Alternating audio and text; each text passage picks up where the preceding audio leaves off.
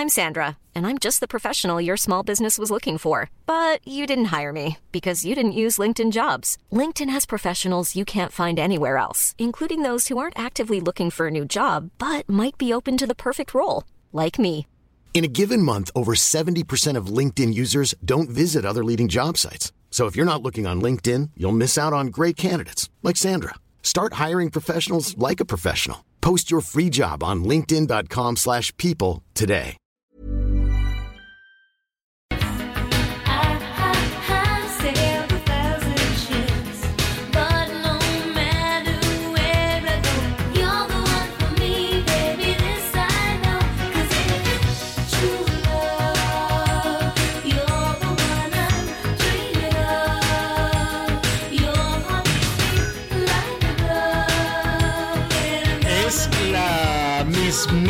Madonna con esas canciones. Uy, esa de qué año será, señor productor? Del qué? 80 y del 86. Es que eh, arrancó, cuando arrancó Madonna por esas épocas, pues fue un fenómeno. No, bueno, todo se comentaba. Y mira, y en esas épocas, Anita Miguel, no tenía nada que el Twitter, que las redes, que Tiquití, que, el, que haya millones de reproducciones. No, si tú querías oír a, a Madonna, ibas y comprabas un CD o que había, ya- bueno, o el disco, ¿no? O no sé si era todavía cassette, la verdad es que no me acuerdo. No, yo creo que ya era, ya era un disco, un disco compacto. Entonces ibas, comprabas el disco, ponías el disco, ¿no? La organizabas la fiesta, ponías el disco y pon la de Madonna. Entonces todo el mundo bailaba la de Madonna hasta que se acababa la canción y luego ponías otra. Era, la fiesta era pausadona y este y se construían unas carreras fabulosas, enormes. Pues por eso ahorita Madonna sigue siendo Madonna, Madonna se va a presentar, va a venir a México incluso. Espero que cante las viejitas porque luego las nuevas como que como que no. Tiene una con, con Maluma que no, nomás no, nomás no le hallo. Pero de que es un fenómeno, pues es, sigue siendo un, un fenómeno. Estaba muy mala, estaba, no, pues ya, no está tan grande, pero luego los artistas llevan esa vida tan desordenada, tan disipada y comen puro pasto y que hay que estar así flaco y todo. Entonces estaba mala de las rodillas y, y no podía ya subir y bajar tanto. Y este, y luego se puso malísima, no sé de qué, pero la llevaron a un hospital que estaba casi casi inconsciente y a lo mejor por, por esas dietas, ¿no? Que se ponen, ay, como ya viene la, como ya viene, ¿cómo se llama? Como ya viene el tour, pues me tengo que poner a dieta y tengo que ensayar, lo normal, pues, pero pues eh, no aguantó mucho, fue a dar al hospital, por eso no ande haciendo esas dietas horrorosas. Ahora que ya viene el verano, la playa, hay gente que dice, ay, compadre, pues tómese un, no, comadre, tómese un, un tecito, no le vaya a pasar como Julia, mi asistente allí en la televisión, que llegó, este, pues una compañera ahí de recursos humanos, tómate este tecito. Y no, hombre, duró con Vasca como una semana estuvo malísima y luego ya se recuperó y le dije, Julia, no andes tomándote de en las oficinas que no, mira que te, te vendo este tecito y ya con eso vas a bajar y no sé qué. No, ya, si está usted en carnes, está usted en carnes. Que la quieran, que lo quieran como es. Y si va a ir a la playa, pues qué bueno. Entonces no ande batallando. Y luego la dieta esta como la de Luis Miguel, que no comen nada que es así como como este que comen un ratito, se dan unos atracones y así puedes comer de las 9 de la mañana a las 11 de la mañana y luego ya no puedes comer nada, no no recuerdo cómo se llama. Pues sí, claro que bajan, pues bajan porque no comen, no, o sea, eso es eso es normal, pero pues yo creo que mejor hay que cuidar un poquito ahí la la alimentación y y pues no va y no, no, no va usted a batallar así como la Madonna y todo eso. Qué bueno que ya está bien, qué bueno que ya va a retomar sus, sus eh, conciertos. y qué bueno que están nuestros compañeros para saludarlo esta, esta tarde. ¿Cómo estás, Miguel Aquino? Hola Javier, ¿cómo estás? Muy buenos días, buenas tardes, por supuesto, en algunas partes del país. Me da mucho gusto saludarte, pues ya listos con toda la información y pues muy pendiente de lo que se vaya generando en las próximas en las próximas horas. Saludos a nuestros amigos en el estado de Jalisco, un abrazo por supuesto hasta la zona de la Pela del Occidente. Vaya situación que se registró el día de ayer, pues ahora también ya las bombas, las minas y los ataques con un tinte, aunque no les guste la palabra terrorista, pues han llegado al estado de Jalisco. Pues así lo dijo el Enrique Alfaro, el gobernador, dijo que fue un acto de terror, que lo del crimen organizado, no sé quién del crimen organizado, pues porque ya hay muchísimas referencias, sobre todo en esa zona del país, quién del crimen organizado quiere sembrar el terror en Jalisco, que nuestros amigos allá en Guadalajara, en Jalisco, en la zona conurbada, nos den su opinión, el Heraldo Radio 100.3 de la FM, 100.3 de la FM en el 55 14 90 40 12.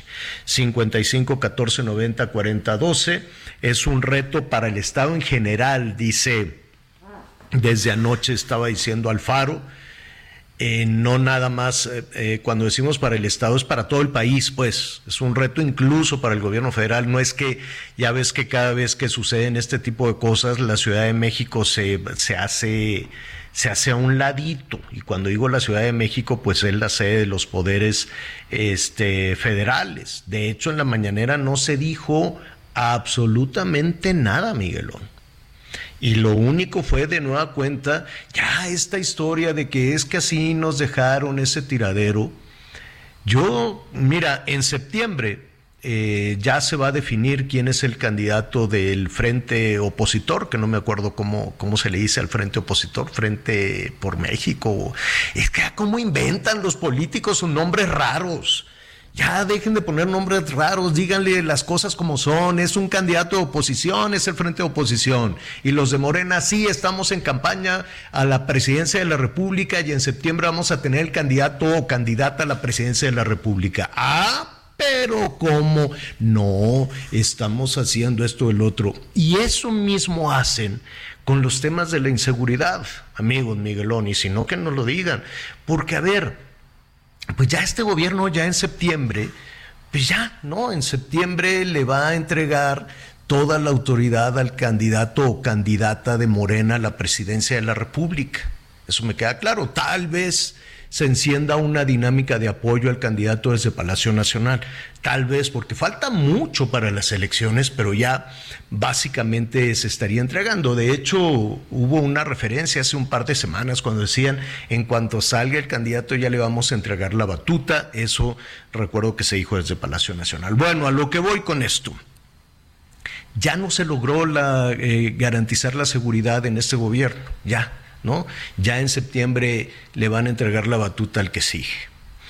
Yo no creo, Miguel, o, salvo tu mejor opinión, que eres especialista en estos temas, que el próximo candidato, sea del frente opositor, sea Xochitl, sea Enrique de la Madrid, eh, sea eh, Santiago Krill, o sea Claudia, o sea Marcelo, o sea Dan Augusto, eh, o sea Ricardo este, Monreal, em, ya no podrían estirar más la liga de que es que por culpa de Calderón. Yo creo que ya, ya ese argumento, pues eh, hasta como dijo Enrique Alfaro, esto nunca había sucedido lo dijo con todas sus letras, dijo esto nunca había sucedido, lanzaron siete bombas ahí o siete granadas o dice que fueron siete artefactos explosivos, todavía no se sabe si es una mina terrestre, una bomba, una granada o qué fue lo que le tiraron, pero debe haber sido algo muy potente para matar a seis y dejar heridos a doce y con un pronóstico reservado de los lesionados. Y él dijo esto nunca había sucedido. Cortea la Ciudad de México, Palacio Nacional, diciendo de nueva cuenta que es un asunto del pasado. Y, yo creo que ya no cabe, Miguel. Ya en, en, este gobierno sí, ¿no? Porque ya a estas alturas, este, cambiar, cambiar esa posición, cambiar ese discurso va a ser muy difícil. Yo creo que no, que no se va a cambiar. Se dijo en Palacio Nacional que los ciudadanos de poblaciones con influencia del crimen este, están comenzando a evitar subirse a, integrarse. A ver, eh, la delincuencia organizada tiene una base social, ándale, e incluso se han metido a la política, ándale, y han impulsado candidatos. Wow, otra denuncia de narco. Pues es la primera vez que yo escucho desde Palacio Nacional esto. Es la primera vez que yo escucho desde Palacio Nacional este reconocimiento a que tienen una base social y que el crimen organizado está en la se ha metido en la política y que ha impulsado candidatos. Lo sabíamos, lo vimos, lo denunciaron muchos candidatos, sobre todo municipales, sobre todo municipales en el 2021 en elección intermedia, pero es la primera ocasión en que, y, y, como dice el presidente, su pecho no es bodega y tiene la razón. Y qué bueno que se reconoce esto desde Palacio Nacional, una declaración fuerte. Este, eso sí, dice el modus operandi del crimen organizado empezó cuando el pueblo estaba abandonado, entonces ellos apoyaban, les daban las despensas. Pues yo no sé si ya no siguen repartiendo dinero, no lo sé. Este, dice, se postularon candidatos, ganaron las eh, presidencias municipales y todavía tienen autoridades que ellos impulsaron. Pues ya eh, no sé si son las del 21, porque pues Oye, cuando dices eso es porque tienes la información de quién y en dónde, ¿no? Claro, claro. Entonces, este, ahora las cosas han cambiado porque se está atendiendo a la gente. Pues no sé en dónde cambiaron, pero ahí está Chiapas, Saludos a Tuxtla que nos Chilpancingo, ahí está Guerrero, de Guerrero, parece que no. Ahí está Michoacán, ahí está Zacatecas, ahí está Oaxaca, ahí está, este, ¿cómo se llama? Guanajuato, Jalisco con esta cosa terrible, Sonora, Cajeme, Ciudad Obregón. Ayer nos decía Dan Augusto, qué cosa también con Ciudad Obregón tan castigada, con Navojoa, tan castigado con el crimen, Nogales, tan castigado con el crimen, Tamaulipas Nuevo León, que tuvieron también recientemente ejecutados. A ver, ¿qué estado? Colima, que ya los jueces anunciaron ayer que van a trabajar desde su casa a distancia en Colima. Colima que desde que llegó esta gobernadora con todo respeto, pues nomás no, nomás no jaló, que era la, como que era de estos enviados de la 4T, eran, eran los que en realidad habían impuesto un poquito como para gobernar, luego ya oficializaron que fuera gobernadora. Los superdelegados. Esa cosa. Entonces, pues, este, nada. No, bueno, Quintana Roo, la Riviera Maya, que, está, bueno, no, Yucatán, que tiene buenos números, pero que nos digan nuestros amigos que nos escuchan en Mérida si se salvan también de la delincuencia y del crimen organizado. Qué terrible, qué pena, que este, este país no se merece esto. Y no se merece que se siga diciendo, es que una vez, bueno, pues es como cuando vas al doctor y te dan el diagnóstico y tú confías en el doctor y el doctor te dice, es que tú, hace, ¿hace cuánto fue lo de Calderón? Estamos hablando del 2006, hace casi 20 años, ¿no? Estamos que, estamos que 20, hace 18, 18 años, ¿no? Entonces imagínate que vas al doctor y te dice, Miguelón, es que hace 18 años comiste mucha garnacha, y comiste no sé qué y le entras a los refrescos. Bueno, pues sí, doctor, qué bueno que ya me dio el diagnóstico, ya me hice el check-up, que no sé qué. Y que te dijera el doctor, no, pues es que por culpa de lo que comiste hace 18 años. Y, no, pues es que por, y que todo el tiempo te esté diciendo eso, dile, oye, ya, pues cúrame, o no me cobres. ¿No? Es, es, es, hazte cuenta que vas al doctor. Y esto aplica, créame, Hay muchas cosas que han funcionado, el dinero para los viejitos, la infraestructura, hay muchas cosas que se han funcionado. El presidente tiene una gran popularidad, es un hombre con, que, que, la gente le tiene un cariño muy especial. Yo no recuerdo un presidente que la gente le tuviera un cariño tan especial, pero esa es una cosa. Y qué bueno, y ahí va a tener su legado y su lugar en la historia como un presidente muy popular, un presidente muy querido. Qué bueno, la verdad. Yo lo conozco de manera personal y, sé que ha tratado de hacer las cosas este, con, pues, pues, pues, esforzándose, es el presidente de la República y luchando contra la corrupción y todas esas cosas. Pero no se pudo, su gente, su equipo, no pudo. Y no pudo desde el principio, desde el día uno, y se fueron, y se fue desgranando, y luego se fueron de gobernadores, y lo que tú quieras y mandes, y no lo lograron con la seguridad está hecha pedazo, la educación, la salud. A ver, ahorita vamos a entrar a ese tema dolorosísimo también. Entonces, pues ya se acabó el tiempo. Y esas dos cosas importantísimas, fundamentales, ahí están. Y yo no sé que sean honestos los candidatos que de, la oposición, del PAN, de los de Morena, que, que reflexionen, que sean honestos, que piensen es un asunto de, narcisismo, de ego, porque los políticos tienen un ego que luego no caben en su casa. Yo creo que tienen que dormir solos porque pues no caben en la cama con ese ego tan grande. ¿No? Entonces, es un asunto de emoción personal así de, hey, estoy concursando y voy a ganar. Es un asunto de concurso o realmente en privado hacen una reflexión las candidatas y los candidatos a decir, ¿en serio puedo con esto? ¿En serio realmente puedo con este paquete? ¿A quién le ve usted más posibilidades de, todos los que hay?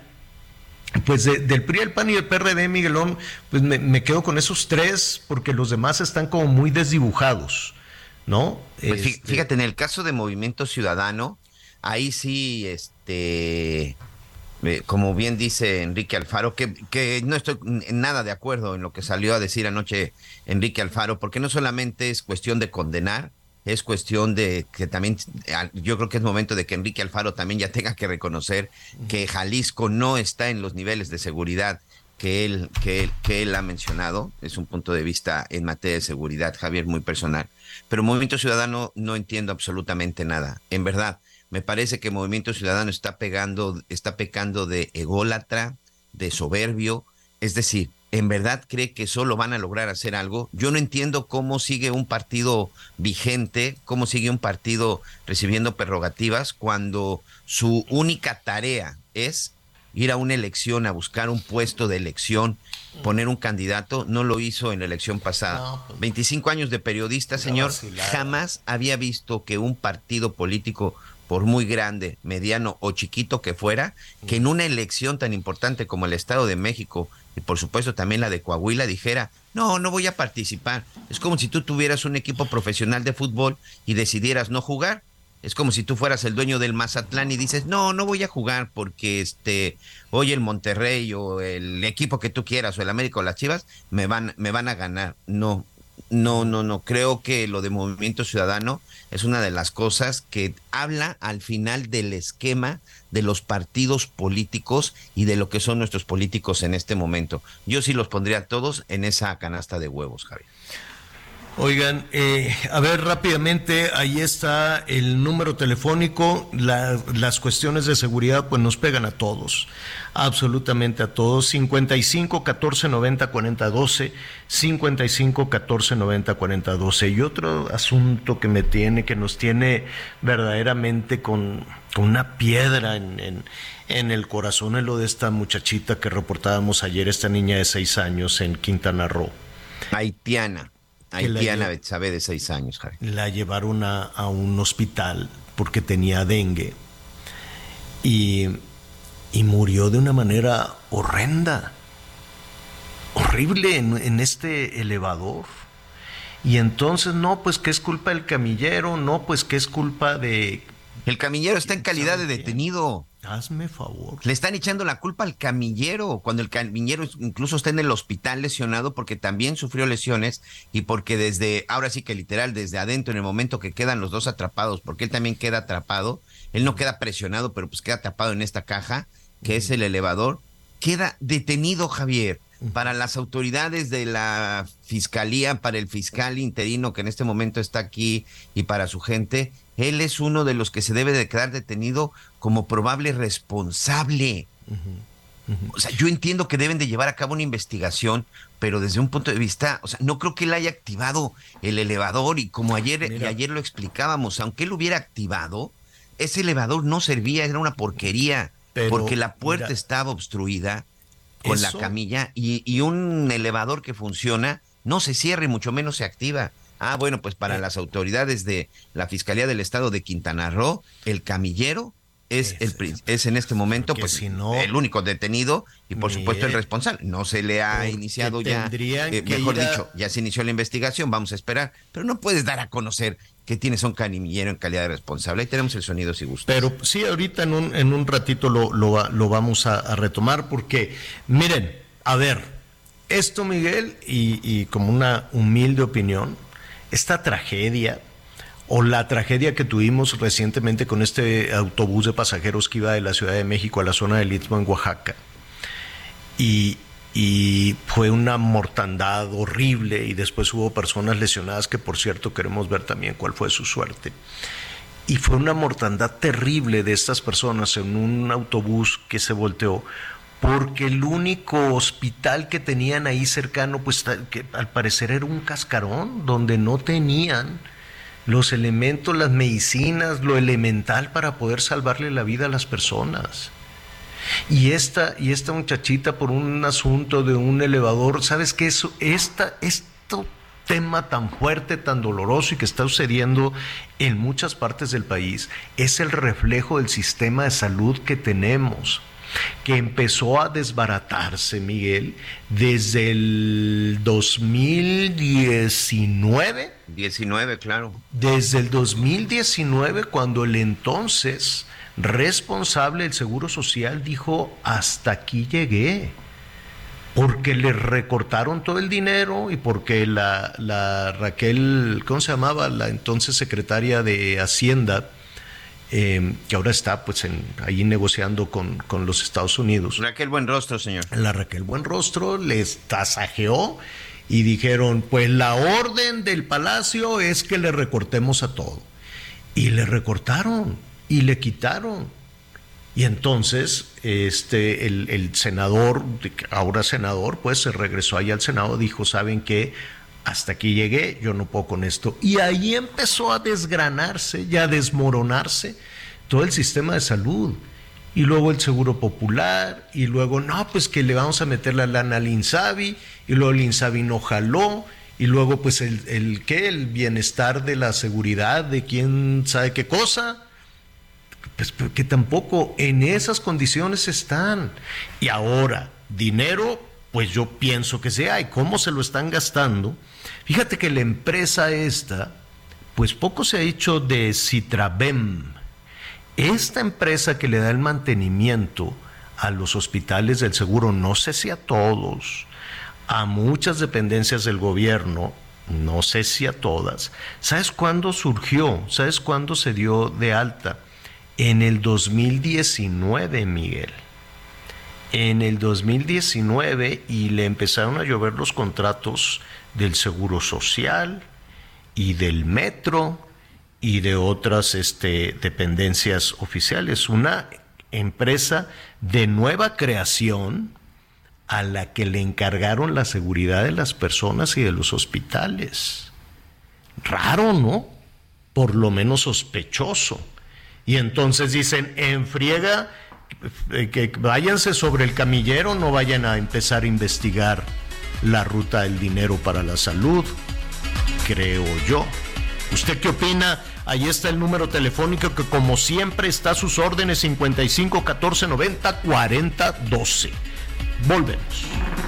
Descubre nuestro sub más lujoso, Infinity QX80 2023. Experimenta una total tranquilidad al recibir la protección inigualable de Infinity Black por 5 años. Visítanos en Infinity Polanco, Calzada General Mariano Escobedo, 476, Anzures. Teléfono 5590 357748. Para mayor información, consulta la página www.infinity.mx diagonallegales.html.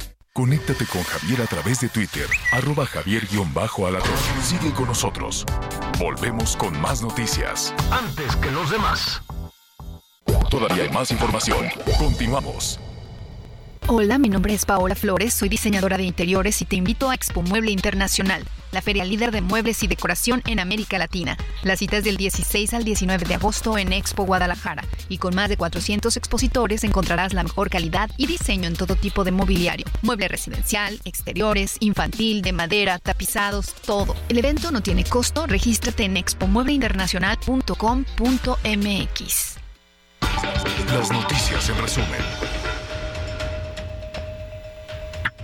En Colima, sujetos armados atacaron a un grupo de oficiales de la Policía Estatal Preventiva que hacían sus recorridos. La agresión dejó el saldo de una mujer policía muerta y dos más heridas. Los atacantes lograron escapar. Los cuerpos de tres hombres fueron encontrados a la orilla de la carretera Libria Reynosa en el municipio de General Bravo, en Nuevo León. De acuerdo con los reportes, las víctimas tenían vestimenta tipo militar y presentaban impactos de bala.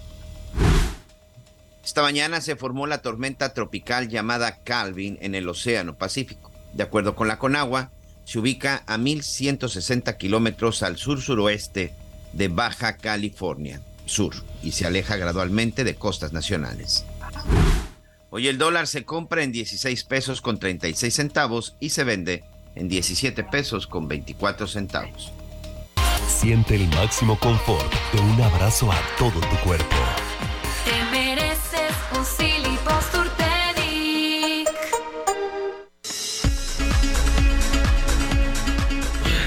Bueno, pues eh, mire, justo estábamos hablando eh, de Colima, de Chiapas, de Michoacán, Jalisco. Gracias a todos nuestros eh, amigos que nos están sintonizando allá. Sí, qué, qué angustia, ¿no? Vivir con esa mortificación de, de la violencia, la verdad es que no, no lo merecemos los mexicanos y por más que se diga, no, es que se va normalizando, no. La violencia la normalizan los políticos.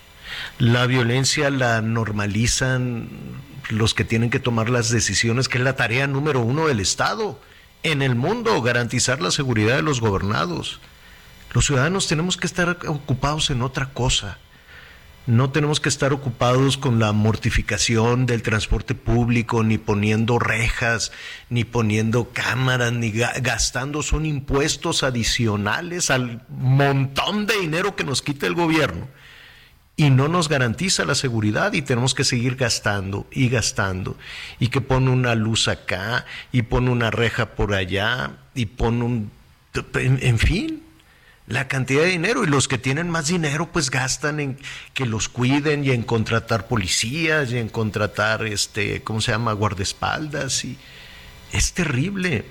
Y eso no sé eh, cada vez que escucho no es que se normaliza Miguel cada vez que escucho eso no no somos los ciudadanos porque la gente sigue con la incertidumbre. La gente que se sube al transporte público va con dolor de estómago todo el trayecto y ve y resulta que le roban el jornal del día y el celular y esto y el otro, ¿no? Así hasta cuestiones del crimen organizado y ahí salen y dicen, no, pues es que como son bandas rivales, ah, bueno, pues ya por eso.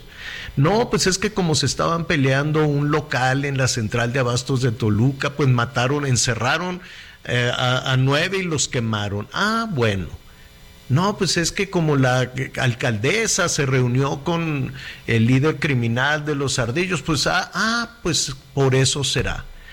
Qué manera de encontrarle justificación al fracaso que han tenido todos. Y si, si avientan el bote hasta Calderón, pues también Calderón y también Fox y Peña, ¿qué quieres que te diga? Peña quiso esconder este tema así como diciendo si no hablamos de eso ya no existe, pero claro que existe.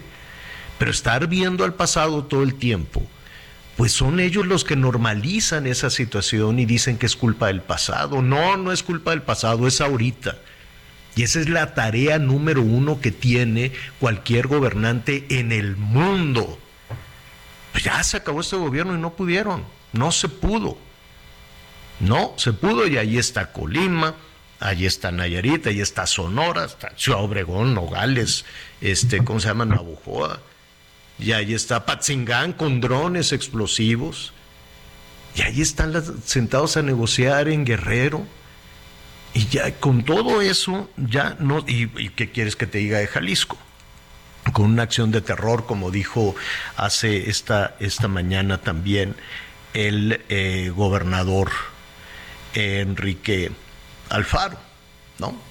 Entonces, y, podemos repasar todos, absolutamente todos los estados, aunque hagan carnavales, los de Veracruz, y traigan ataúdes a, a pasear a la corte, bueno, revisa la criminalidad en tu estado, en el que quieras, estados panistas o priistas o morenistas, aquí no es una cuestión de partidos, es una cuestión de que levantan la mano como si fuera un concurso muy emocionante, así son las elecciones, son muy emocionantes, y a la hora en que tienes ya el problema en las manos, ¿qué vas a hacer con él? Bueno, Marcelo presentó su plan Ángel, que dijo que va a ver cómo el reconocimiento facial y no sé qué, una tecnología que Miguel, si no me equivoco, pues ya se conoce, ¿no? Ayer estuvimos hablando, ayer estuvimos hablando con con Adán Augusto. Saludos a Adán Augusto. Estuvimos una larguísima conversación eh, platicando con él. Luego le cayó una granizada y también se hablaba de ese tema y también nos dijo la propuesta de Marcelo, esa tecnología ya existe. Un poco desacreditando también la, propuesta de, Marcelo. No he escuchado la propuesta de Claudia, no he escuchado la, la propuesta de Monreal Monreal además en un estado que no ha visto la suya en muchos años, en muchos años, y gobernado por los Monreal también.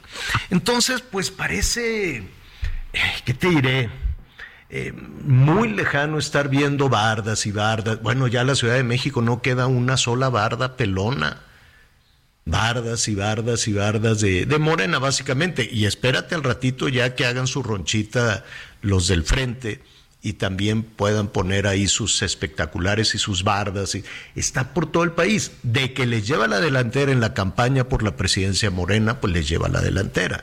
Están por todos lados, este, pero no tardan también en financiarse, en poner sus, sus espectaculares, sus bardas y sus anuncios, porque esto ya se reventó, pues, porque las reglas estas que pone el INE, o el tribunal, ¿sabes en dónde se van a cebar? ¿En dónde las van a querer aplicar y lavarse la cara? Con nosotros, Miguel, con los medios de comunicación. Sí, claro. nadie, nadie es más culpable de la crisis, de la crisis en este país que los medios. Tienes que pasar 60 millones de anuncios, uno más malo que el otro, por cierto. Y, y no puede ser esto y no puede ser el otro y que la equidad y que tú le dijiste que... Ahí se van a querer lavar la cara ahí se van a querer cebar. Porque a estas alturas de partido no van a poder sancionar a nadie. ¿Tú te imaginas al tribunal o a, la señora esta Tadei eh, sancionando a alguno de los candidatos de Morena? ¿Te, imaginas que a estas alturas, ya con la campaña tan arrancada, dijeran, no, pues, ¿sabes qué, Claudia? O ¿sabes qué, Marcelo? Pues eh, cometiste tales este, violaciones, no sé qué, y te vamos a bajar de la contienda. A ver, quiero ver eso. Claro, ya a estas alturas del partido no pueden decir absolutamente nada y que no vengan con que la ley es la ley. Eso sí, en algún punto se van a querer lavar la cara y van a decir, somos los garantes de la ley electoral. Entonces, el, a ver, tú, fulano de tal, en tal medio, y tú en este programa, ahí te va una multa, y ahí te va otra. Y, eh, ahí, de ahí que vas a ver, apúntale en un papelito, de ahí se van a querer agarrar. Por cierto, em, en, esta, en este tema de los anuncios, como cuánto costará un anuncio espectacular. Ya llegó Anita Lomelí, ahorita la vamos a saludar. Como cuánto costará un anuncio de estos, así si queremos anunciar las noticias y ponemos la foto de Anita, de Miguel, de su servidor, pues nos ha de costar una lana. No sé, vamos a investigar a una, ¿cómo le dicen? Agencia de medios. El presidente les dijo que ya le paren. Vamos a escuchar lo que les dijo ayer el presidente. Ojalá y no lo hagan, que no hagan lo mismo que este, llevan a cabo los conservadores, que no hagan lo mismo que está haciendo Claudia X González, que no actúen igual. ¿Y cree que están actuando igual al contratar cientos de espectaculares? No sé si los estén contratando, pero si lo están haciendo, eh, yo creo que no estarían actuando correctamente. ¿Usted eh, considera que tendrían que quitar estos espectaculares toda vez que ni siquiera son tiempos electorales? Y que pues ellos lo deciden, pero ya nada de eso ayuda. Ya nada de eso ayuda, pero pues eh, ahí está. Yo no he visto los de Claudio X. Los voy a buscar. Porque no existen, Javier. Pues, ah, porque él ni está buscando la precandidatura, porque no, no está promoviendo nada. Este bueno, pero pues ahí están. A ver, tampoco es para enojarse. Las reglas del juego cambiaron. Las, las cosas como son, pues. Las reglas del juego cambiaron. El árbitro, pues también tiene que ser muy cauteloso en lo que está diciendo, no le vayan a un manazo. Y, pues pues nada, a ver, al ratito vamos a ver también los espectaculares de Xochitl y de, ¿cómo se llama? De Miguel, de Miguel, de Enrique de la Madrid y de Santiago Krill por lo pronto. Son un montón los candidatos del frente, pero digamos que estos son los más, los más visibles, los que tienen la posibilidad de reunir las 150 mil firmas. ¿Cómo estás, Anita Lumelí? Bien, bien, Javier Miguelito, pues aquí viendo que pueden costar, bueno, hay de todo en precios de espectaculares, depende mucho de la zona, eh, depende mucho de quién también eh, publique eh, y quién haga el espectacular. Bueno, puede costar en ocasiones 50, 100 mil pesos o más. También tiene que ver el periodo de tiempo, ¿no? Hay mejores temporadas. Son muchas cosas que hay que ponderar a la hora de, no es lo mismo poner uno cuánto cuesta un, espectacular. Pero pues lo platicábamos en alguna ocasión, Javier Miguel, y decíamos, este, serán las bardas útiles, ¿no? El hecho que leas todas las bardas que digan una cosa o digan la otra será útil. Este, y lo mismo con los espectaculares. En ese sentido, sí creo que han cambiado muchas cosas y que no hay mejor tarjeta de presentación que el trabajo y los resultados, ¿no? Esto me parece que es importantísimo. Y si le agregáramos nuestro famoso examen psicométrico, ¿no? Este ah. examen que, que, pues, tanto nos gusta en este espacio, pues sería un jonrón.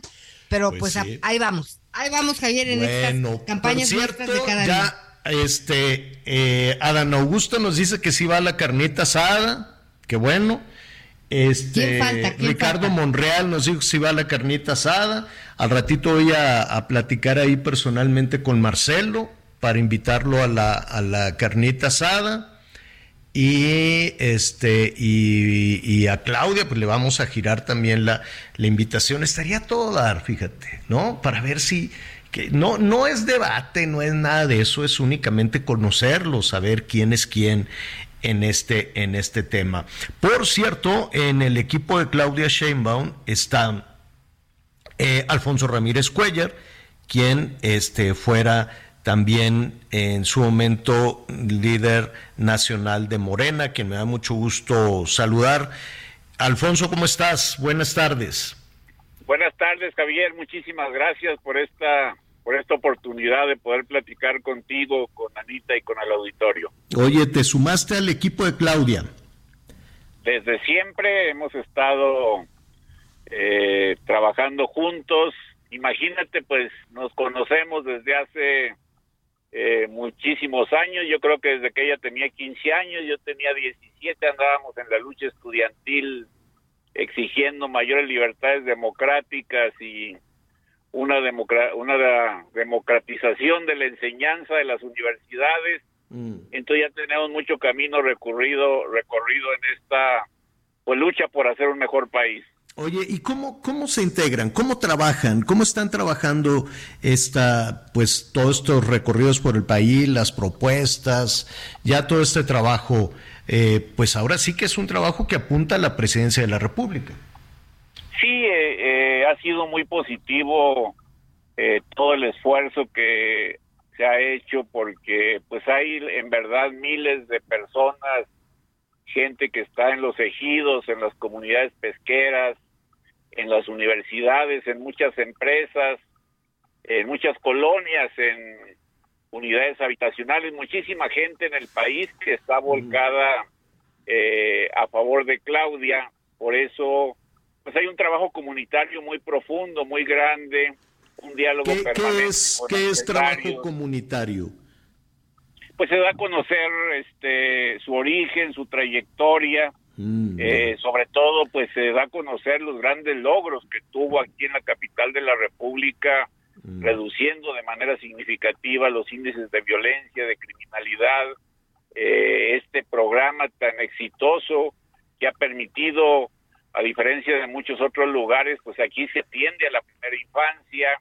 Eh, hay también algo que resalta en su acción eh, pública que es el cuidado del agua, la protección de los bosques, eh, la lucha que ella tiene muy fuerte contra el cambio climático, las energías limpias, es decir, se resalta pues la decencia política, la honestidad intelectual eh, y la eficiencia en la administración pública. Oye, eh, y, dime algo, seguramente pues tienen reuniones muy intensas, Alfonso, ya llevan 24, ya van casi para el mes de recorrido por, por todo el país. ¿Quién lo decide? ¿Cómo deciden? Oye, pues vamos a ir aquí eh, o van a los lugares donde es menos conocida o, o, a dónde, cómo deciden en dónde presentarse. Pues se ha, ha tomado la determinación, en primer lugar, de tener mucho diálogo, de abrir una gran conversación de mostrar disposición absoluta para construir acuerdos con muchos sectores de la sociedad, con los jóvenes, los muchachos, los estudiantes. También ha habido una intensa eh, relación con los empresarios, agricultores, con ambientalistas, con grupos de mujeres que están luchando y peleando contra la violencia. Mm. de las giras eh, tiene como componente fundamental esta apertura, esta nueva conversación eh, y pues la idea es visitar las 32 entidades de la República en estos en estos dos meses. son las 32. Ya son como, como 20, 21, yo creo que nos faltan como 10, pero en algunos lugares sí hay que darles una segunda vuelta, particularmente. ¿y, qué van a hacer? ¿Qué, ¿Qué van a hacer, eh, Alfonso? Con los eh, con el tema de las bardas y los espectaculares. Ya ves que dijo el presidente ayer que pues que no sean como Claudio X y que los quiten. No, pues ya Claudia ayer este hizo un llamado también para retirarlos. Ella en realidad lleva una eh, campaña sumamente austera, eh, sin ostentación, a ras de piso, con mucho mucha cercanía con las comunidades, con la gente entonces, para nosotros no es ningún problema. Creo que esta forma adecuada de comportarse eh, por parte de Claudia, pues le ha permitido ganar una simpatía enorme que hoy la coloca por arriba de todos los otros aspirantes, ¿no? Ah, ya es eh, como algo irreversible esta, esta ventaja, es una ventaja de dos dígitos eh, por encima de su más cercano competidor, falta muy poco, ya el día 26 de agosto pues se detiene todo esto, eh, se realiza el inicio, los trabajos de la encuesta y el 6 de septiembre ya. Nosotros estamos Oye, dicen que es como una mini. Antes de ir con, con Anita Lomelí, que te quiere preguntar, Alfonso, dicen, este, pues ya sabes, en, en algunos eh, espacios de discusión política, que es ya la elección, ¿no? Dicen es como una mini, mini elección y en septiembre, pues ya comenzará a tomar decisiones. Preparándonos primero. Bueno, bueno. Se nos fue Alfonso. ¿Querías comentar algo, Anita? Nada, Javier, fíjate que quería preguntarle sobre el tema de, de, estas asambleas informativas, ¿no? Eh, ¿En qué sentido se habla de la información, porque ya ves que en el tema de las propuestas, pues está el asunto de si proponen o no proponen o cuándo proponen o si es ilegal o no es ilegal y pues nos hemos perdido en ese en ese discurso, ¿no? Para para algunas cosas este se ajusta a algunas personas a lo legal, para otras no. Entonces, pues sí sería importante pues entender, ¿no? ¿Qué es lo que se tiene que hacer en estas asambleas y, y cuándo iremos realmente pues el proyecto de nación?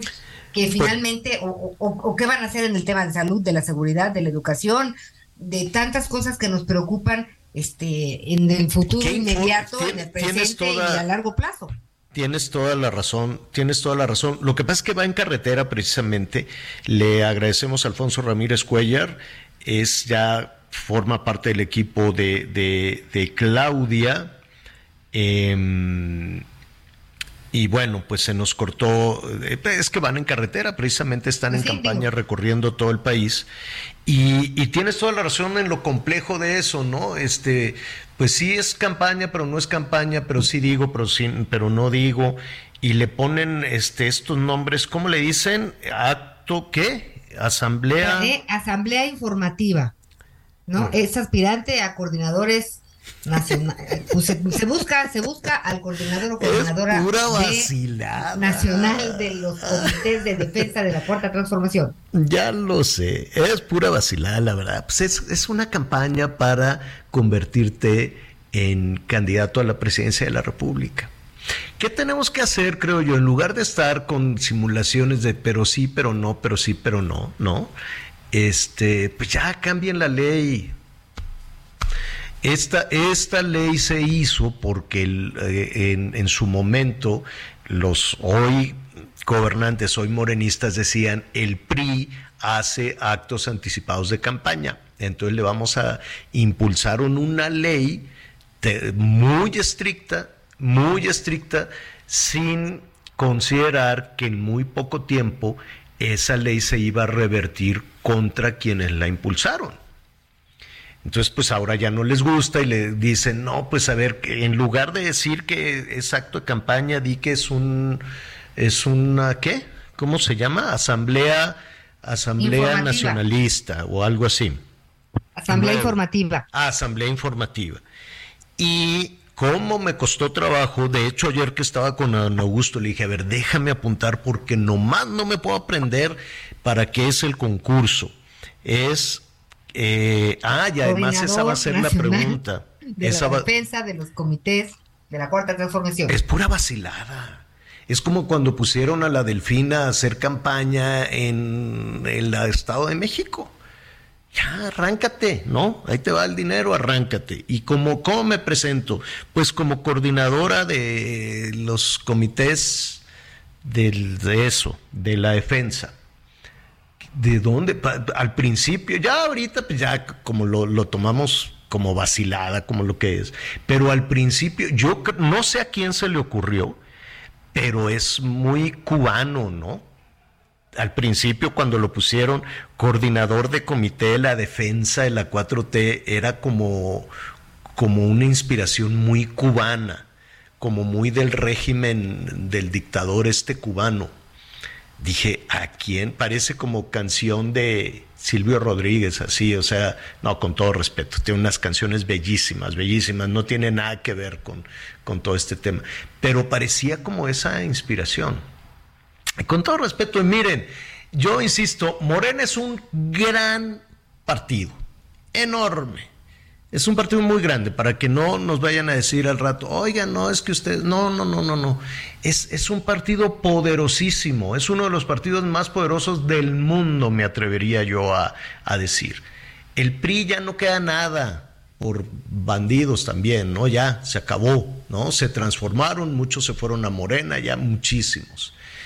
Em, no, yo, yo siento que no requieren de andar haciendo todas esas machincuepas o sea, tienes un presidente muy querido, tienes un presidente muy popular, tienes un partido que es una locomotora, tienes un partido enorme, ¿no? Ah, que no hay resultados, esa es otra cosa. No hay resultados, la pobreza creció, no hay salud y lo más importante, la incertidumbre, la inseguridad, ahí está.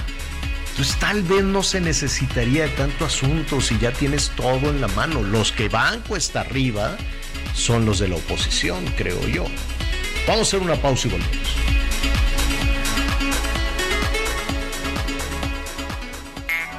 Redefinimos tu concepto de una Subinfinity QX60 2023. Ahora, con tres años de mantenimiento incluido.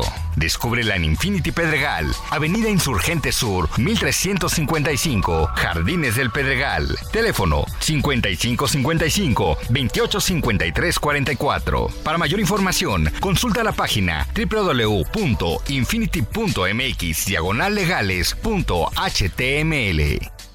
Conéctate con Miguel Aquino a través de Twitter, arroba Miguel Aquino. Toda la información antes que los demás. Hey, I'm Ryan Reynolds. Recently, I asked Mint Mobile's legal team if big wireless companies are allowed to raise prices due to inflation. They said yes. And then when I asked if raising prices technically violates those onerous two-year contracts, they said, what the f*** are you talking about, you insane Hollywood ass?" So to recap, we're cutting the price of Mint Unlimited from $30 a month to just $15 a month. Give it a try at mintmobile.com slash switch. $45 upfront for three months plus taxes and fees. Promo rate for new customers for limited time. Unlimited more than 40 gigabytes per month. Slows. Full terms at mintmobile.com. Ya volvemos. Gracias, eh, gracias por todos sus, eh, sus comentarios. Eh, qué gusto me da. Eh, tenemos por ahí algunos, Anita. Sí, mira, aquí tengo. Ay, tengo tantos, Javier. Dice, buenas tardes. Un saludo a todos desde San Cristóbal de las Casas.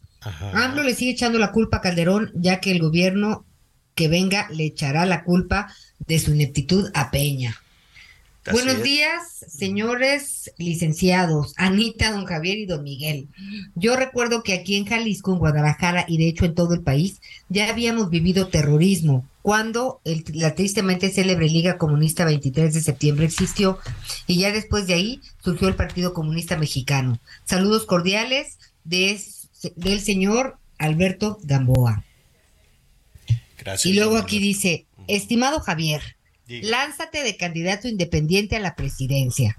Yo presenté mi solicitud para registrarme ante el INE en noviembre del año pasado, pero sé que no tengo el poder económico para recorrer el país. Lánzate como candidato y te doy mi programa de gobierno. Saludos para ti, Miguelón, Anita, Tomás Villanueva desde Coyoacán, Ciudad de México. ¿Cuál es el nombre de nuestro amigo?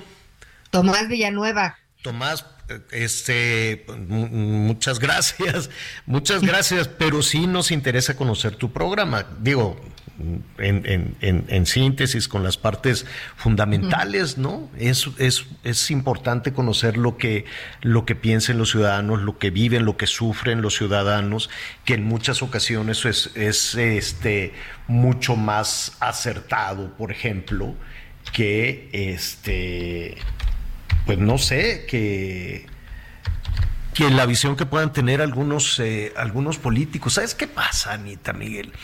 Eh, con algunos políticos de pronto les van limitando la información sus equipos y se van aislando, ¿no?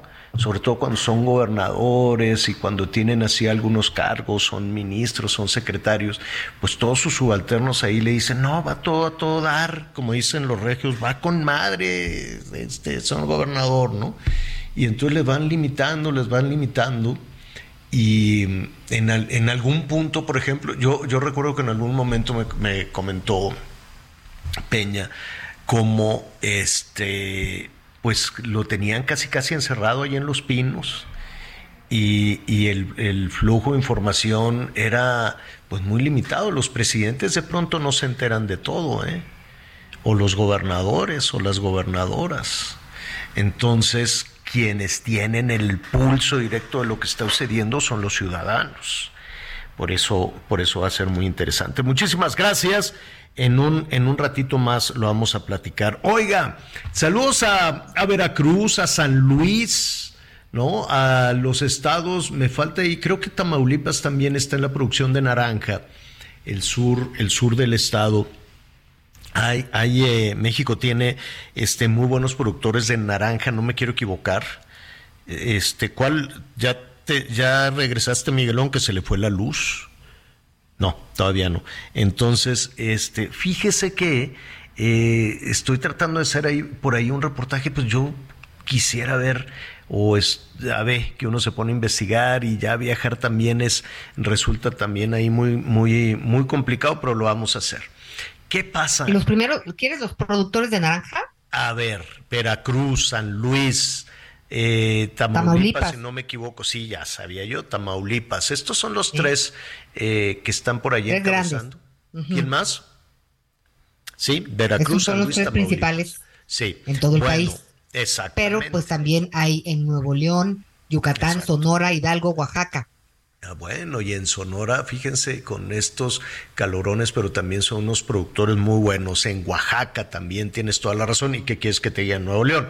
Bueno, hay una oportunidad que yo quisiera ver cómo si los productores están acompañados, si los productores están asesorados, le, ayuda algún nivel de autoridad. Ya ve que el secretario de Agricultura pues desapareció básicamente del mapa con el problema del maíz y del trigo, ¿no? ¿A qué vengo? ¿A qué voy con todo esto rápidamente para no para aprovechar ahí? Resulta que en Estados Unidos Florida es uno de los grandes productores de naranja y muchos derivados ¿no? de la producción de naranja. ¿no?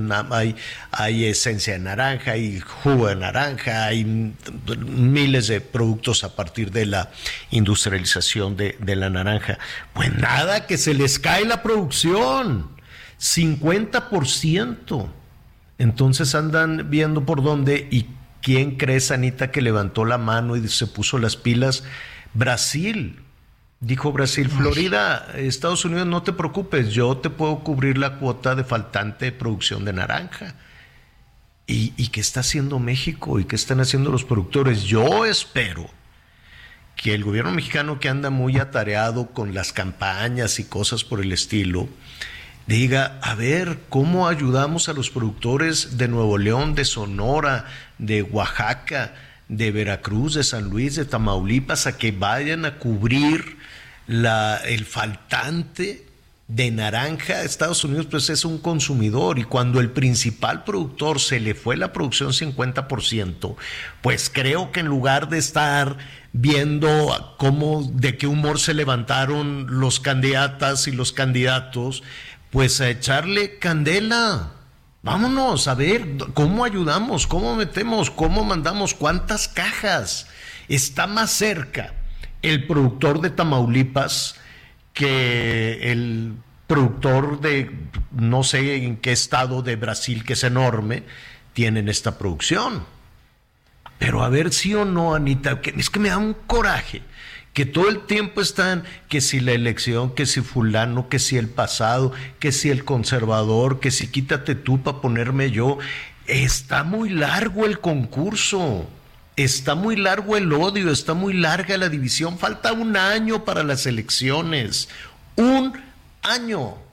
Y oportunidades, ventanas de oportunidad como esa, de que te compren toda la producción de naranja y la puedas entregar mucho más cerca que Brasil, pues me parece muy bien. Ahora, tal vez, y, tal vez algunas eh, empresas productoras de todos los derivados de la naranja, pues eh, nos digan, no, no, no, está muy bien, ya lo mandamos todo, ya nos compraron toda la producción y ya vamos muy bien. Ah, bueno, pues si es así, que a todo dar. Pero si se ponen las pilas Lula y se pone las pilas Brasil y dice, no te preocupes, yo te la pongo ahí, te, mando el, el avión, el barco, lo que sea, y ahí te pongo las cajas de naranja, pues me daría mucho coraje que estemos viendo concursos de narcisismo, de, del egocentrismo de todos los políticos, de que, ay, sí, es que yo quiero ganar y me quiero tomar la foto para, ¿no? ¿Qué es eso? Y ahí estuvo todo el problema del sorgo, del trigo, del maíz, y así podemos ir viendo miles de cosas. A eso súmale, por ejemplo, pues la incertidumbre del crimen organizado. A ver, los productores de limón de Michoacán, ahogados. Y nos lo decía este pues muchos de los productores también de aguacate y de otras eh, y, qué quieres que te diga también con el tema de los eh, insumos y de los fertilizantes este tema de la inseguridad tan doloroso pues le va pegando precisamente a todo absolutamente a todo vamos a platicar con el doctor Rubén Ortega. Eh, Rubén Ortega Montes es investigador del Observatorio de Seguridad y Justicia de la Universidad de Guadalajara, que hoy nos ha ocupado con, con esto que llena de incertidumbre no nada más a Jalisco, esta evolución terrible, ¿no? En la manera de actuar del crimen organizado. Doctor, muy buenas tardes. Buenas tardes, Javier. Buenas tardes, Ana María. Pues con el gusto de compartir con la audiencia, con la audiencia de ustedes, los comentarios que se den el día de hoy. Oye, eh, oye Rubén, escuchábamos a el gobernador Alfaro hoy por la mañana y decía lo nunca visto. Esto fue, este es un asunto, utilizó la palabra de terror, dice nos engañaron y fue una cuestión de terror y quieren sembrar el terror entre la ciudadanía. Así es, tú lo justificas, tú, tú, lo encuentras también de esa manera. No había un antecedente eh, como este ataque con, con explosivos. Eh, que todavía no me queda muy claro, no sé si tú ya tienes el dato, Rubén, si fueron minas terrestres o granadas o qué tipo de explosivo. Parece que fueron minas, no han eh, dicho claramente de qué se tratan, pero parece que fueron minas porque para utilizar las granadas tendrían que haberse arrimado con ellos para habérselas lanzado, ¿no? Segundo, eh, escuché al gobernador decir que era un reto al Estado. Creo que el reto ya estaba desde hace mucho tiempo, Javier. Mataron al exgobernador Aristóteles Sandoval en Puerto Vallarta. Mataron al, al fiscal regional que acá viene a ser el 2 porque es el fiscal de todo el interior del estado, de los 110, 115 municipios fuera de la zona metropolitana. Mataron a, han matado un sinnúmero de comisarios, de policías, han hecho quemas de autobuses donde se utiliza el combustible, donde se utiliza también este tipo de, de, terror, de fuego estoy en coincidencia, sí, sí es terrorismo esta situación, pero lo que muestra es lo rebasado que está el Estado y el Estado federal y la entidad federativa como tales. Javier, este uso de explosivos pues contraviene la ley no solamente de armas, sino la de uso de, de explosivos por mm. parte de, la delincuencia. Que para el crimen, que para el crimen organizado, pues eh, el tema de la ley no existe, ¿no? O sea, no contravenir a, la ley. Lo que, lo, lo que, mm, mira, comentaba yo, Rubén, al inicio del programa que de alguna u otra manera hemos escuchado que se va normalizando la violencia en nuestro país. Y yo me resisto a pensar eso, o por lo menos por parte de los ciudadanos, de los investigadores, quienes normalizan esta situación de violencia en sus discursos son eh, o los políticos o los gobernantes. Tienes toda la razón, ellos tratan de minimizar, creen que la percepción e incluso mencionan que vamos bien, minimizan los actos, eh, lo de Guerrero, lo de Jalisco, lo de cualquier lugar, lo minimizan y me estoy yendo a los dos niveles. Por eso era lo que te mencionaba de la ley, ¿no?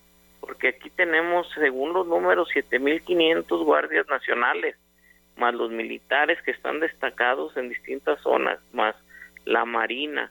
Imagínate, con todo este estado de fuerza, de que estaríamos hablando de 10 mil diez mil elementos, hace esto la delincuencia organizada que muestra logística, que muestra estrategia de guerra, de, de guerra o de guerra de guerrillas, incluso ya de el uso de drones en algunos lugares allá al sur del estado de Jalisco, por Santa María del Oro, que colindamos con Michoacán, con Tierra Caliente, en donde dichos drones también son utilizados para lanzar eh, este tipo de explosivos. Entonces, que no le sorprenda al gobernador, que no lo minimice y no, de ninguna manera nos estamos acostumbrando. los académicos le hemos demandado que haga, que de verdad eh, ponga un plan de trabajo, un proyecto presupuestado, proyectado, que, que se pueda evaluar para que nos dé resultados, porque estas improvisaciones, esta ineptitud que se muestra, esta eh, inercia en la que nos va llevando y que según él nos estamos acostumbrando está equivocado. Cada día vivimos con mayor temor y mayor terror los ciudadanos y los y los que nos dedicamos al a estos temas, periodistas, eh, medios, porque cada día vemos que está que actúa con menos severidad, que actúa con mayor temor el propio Estado. De, de hecho, ese fue un paso hacia atrás del gobernador. Oye, em, hay una eh, eh, percepción, ¿no?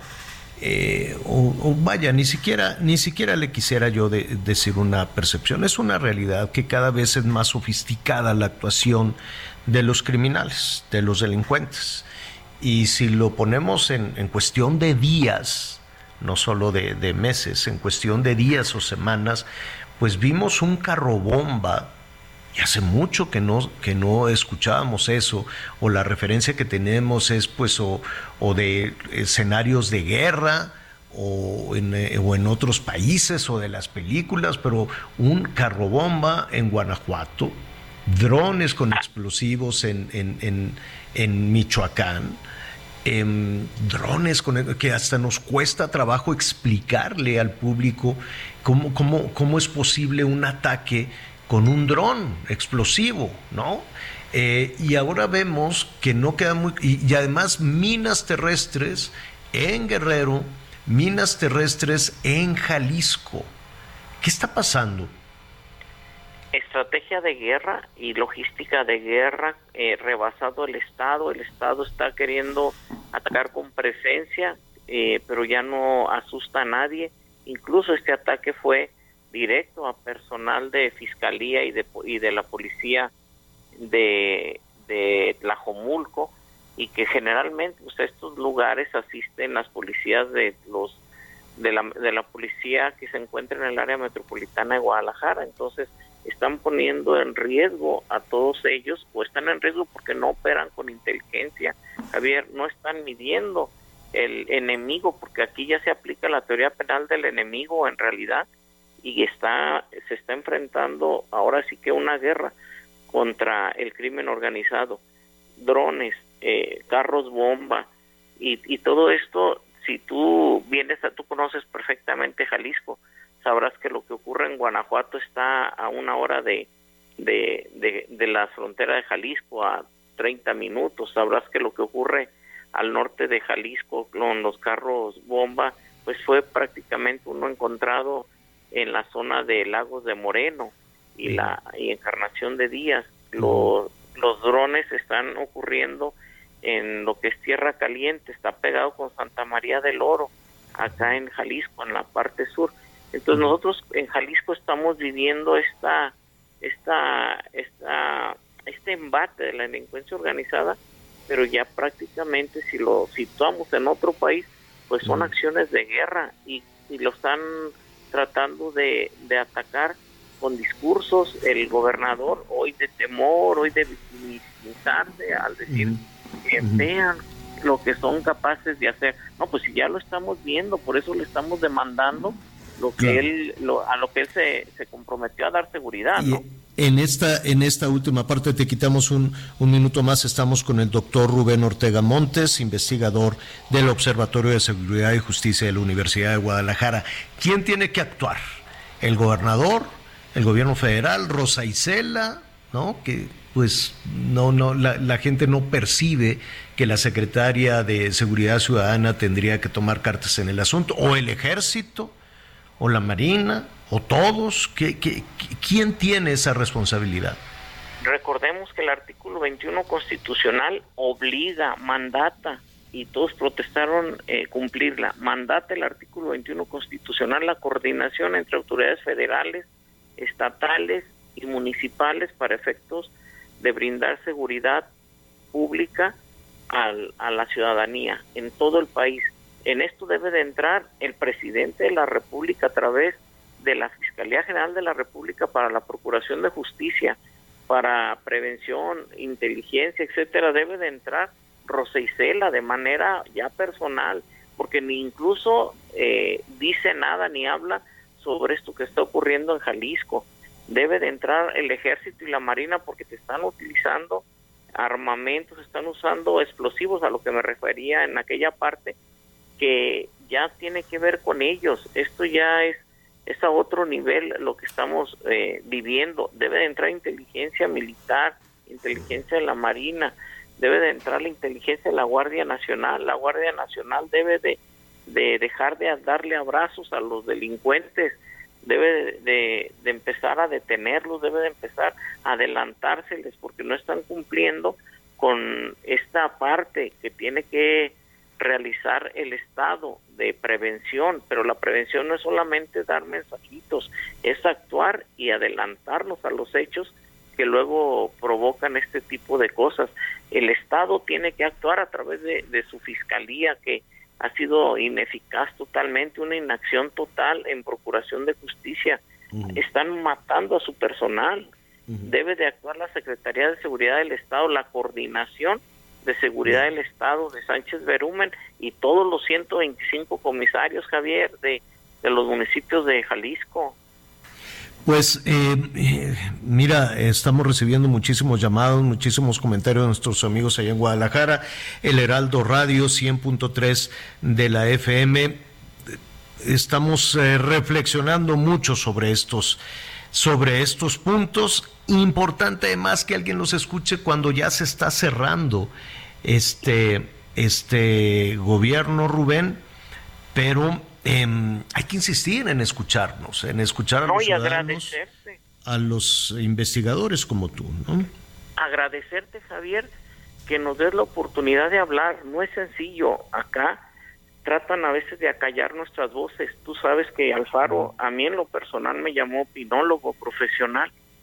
No me, nunca nos quiere escuchar a todos los de los Pues es que hay que escucharnos todos, independientemente de, de Morena, de Movimiento Ciudadano, de que si eres corcholata o eres candidato, en fin, yo siento que hay que superar todas esas diferencias. Claro, somos mexicanos y como Y sociedad escuchar. tenemos que actuar. Y en el caso de Jalisco, un estado tan generoso, tan lleno de historia, con gente tan buena, tan trabajadora, que, definitivamente no, no se lo merece. Rubén, muchísimas gracias. No, las gracias son para ti, mi agradecimiento por hacer que esto se escuche y se visibilice a nivel nacional y quizá tras las fronteras y se, y se presione a la, al gobierno federal y al estatal para que cumplan con su compromiso y el mandato del artículo 21 constitucional. Buen día, buenas tardes, Javier. y- Gracias, y gracias, Rubén. Hasta luego. Gracias. En el 100.3 de la FM, el Heraldo Radio. ¿No sabe qué bonito es Jalisco? Todo el estado. Anita, Guadalajara es una cosa bellísima y con tanta historia. Con, eh, la ciudad es hermosísima, tiene lugares, va creciendo con sitios eh, que, que además mantienen la tradición, otros espacios muy modernos, es destino gastronómico. Bueno, comer en Jalisco es una cosa. ¿Y qué quieres que Oye, te diga de Javier. la costa? Los productores. No, hombre, es un estado que no se merece, como ningún otro estado del país, lo que está viviendo. Sí, Anita. Y, y sabes qué, si no ponen un alto a este tema de la delincuencia, a esta modalidad de los coches bomba y de terrenos minados, pues será una cuestión que se multiplique a lo largo y ancho del país. Ya hemos visto lo que ocasiona la impunidad, ¿no? Que todo sea este potencializado. Entonces es muy importante lo que vayan a hacer ahí. Y ahorita, Ahí ahorita si es todos, ¿eh? terrorismo, no- que le llame el nombre que quiera, pero que ejerza la, la autoridad. Ahí en no todos, puede, o porque sea, no hay no estado- pueden ser más los malos, por el amor de Dios. No hay estado que se salve. ¿eh? Eh, ha- hay denuncias ahorita de un asalto masivo en una autopista de Veracruz. Masivo. ¿No? Bloquean, detienen, los carros se, se- se quedan allá atascados y van robando uno por uno, uno por uno. Y entonces, ¿y la policía, la policía estatal, la policía federal? A ver, ¿no? Y Colima también, que está ardiendo. En fin, no hay, eso sí, andan recorriendo y, y todos, ¿eh? el Frente y Morena, y no verán eso, no, no. ¿Por dónde los llevarán?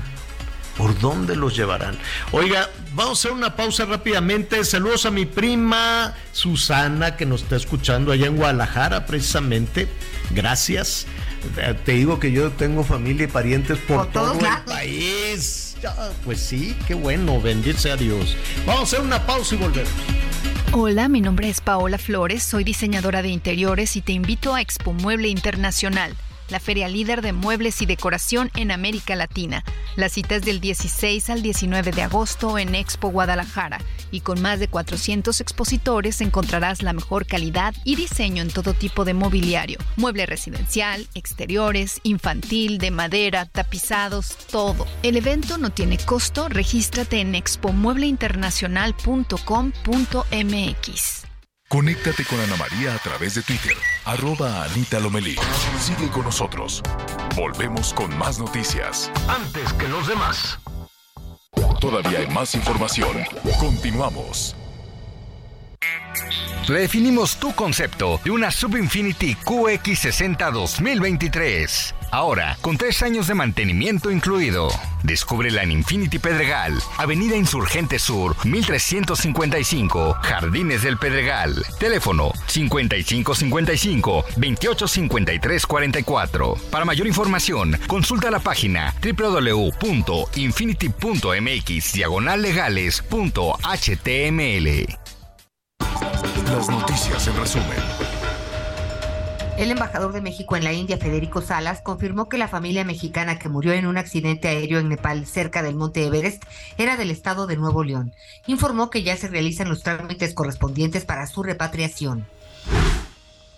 Este martes se filtró un nuevo video de la reunión que sostuvo la alcaldesa de Chilpancingo, Norma Utilia Hernández, con un presunto líder del grupo criminal de los Ardillos.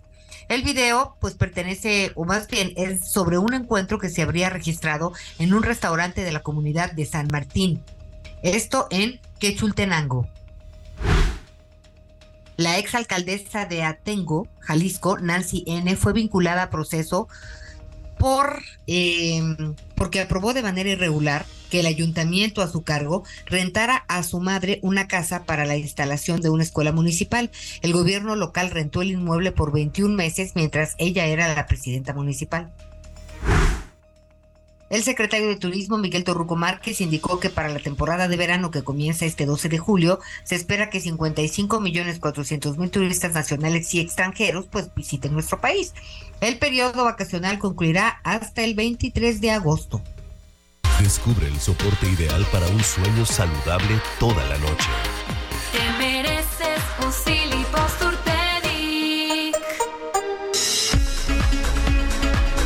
Qué situación, qué tragedia con esta familia que se fue a Nepal.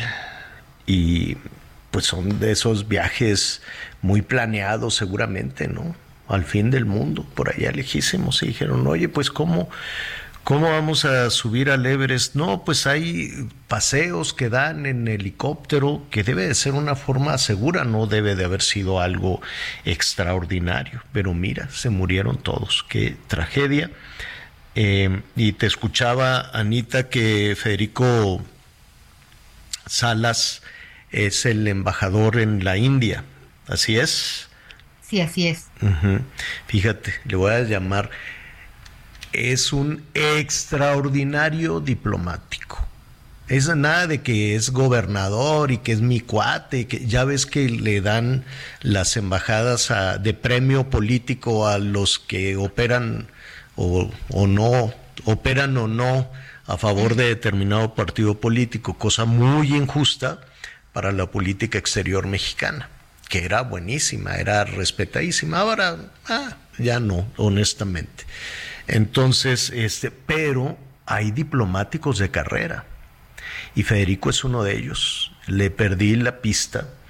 Eh, tiene unas conversaciones extraordinarias, un conocimiento extraordinario yo no sé, ahora que andan a la rebatinga las corcholatas deberían de revisar a diplomáticos de carrera, si es que quieren restaurar la política exterior mexicana.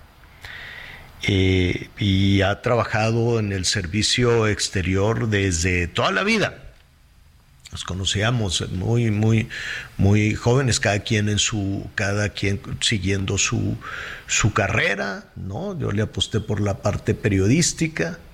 Él ya estaba en el, en, eh, en el tema diplomático y me dio, este, la verdad, honestamente, pues ya ves cómo pasa de pronto, pues te vas separando, ¿no? De algunas, eh, de algunos eh, amistades, de algunos personajes y honestamente le había perdido la pista, pero hay que recuperarla y em, es un gran, gran diplomático que ahora es embajador de México en la India, cosa que me da muchísimo gusto, pero lo que me da mucha pena es que los hagan a un lado que a los diplomáticos de carrera, pues por ahí los mandan quién sabe a dónde, ¿no?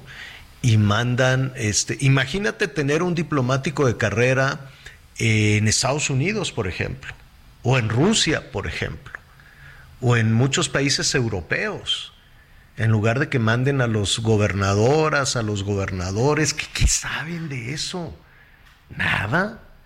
Nada, cero, nada, no tienen idea de nada. Entonces, pues en las embajadas sufren mucho, la verdad es que sufren mucho porque dicen, no, eh, a la de Inglaterra, a ver, la embajadora de México en Inglaterra tiene a unos niños que son menores de edad, que están durmiendo en el piso del aeropuerto de Londres que es una monserga, ese aeropuerto se, tuvo un salta para atrás con el Brexit, se echó a... Pero está peor que el del Benito Juárez, ya con esto te digo todo. Horrible. Te creo. Y allí tienen a los niños, a ver, estos niños poblanos se fueron a estudiar inglés, un curso. Su familia pagó, hizo el sacrificio, pagaron, este, y los mandaron a este curso. Y la empresa que los llevó los dejó tirados en el aeropuerto de Londres, duermen en el piso, son menores de edad, ya los quieren echar del aeropuerto. Y nadie se hace responsable de las criaturas ni el gobierno de Puebla ni la empresa, pues el gobierno de Puebla decir, ¿y yo de dónde los voy a traer? Es una empresa privada y tiene razón. Este, la empresa privada, pues la vamos a buscar para que diga a ver qué. Los papás, pues dicen, ¿de dónde compro yo un boleto para traer a mi hijo? Que, que además son niños. Eh, y la embajada, la embajadora, que la vimos en algún momento atendiendo también a un menor de, apoyando, pues así también debería de apoyar a estos. Y no, la Embajada de México en Inglaterra, viva la milonga, Dios que te vaya bien, yo no me ocupo de esas cosas.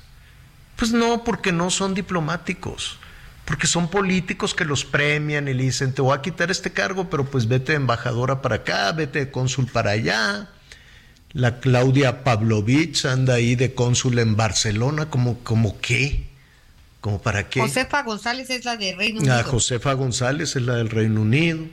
Pero sabes qué, mira, yo creo que el gobierno de Puebla, pues entiendo, no es una situación de, de, de una, de un, de un fraude de una institución privada, lo entiendo, pero sí creo que la embajadora tendría que ver el cómo sí, Todos, a ver, que primero traigan a los niños y luego metan a la cárcel a los defraudadores.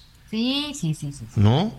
Primero, no, que yo no fui, está como la niña esta que, de, que con los temas de salud que ahorita vamos a tratar, no, que, que metan a, la, a un calabozo al camillero.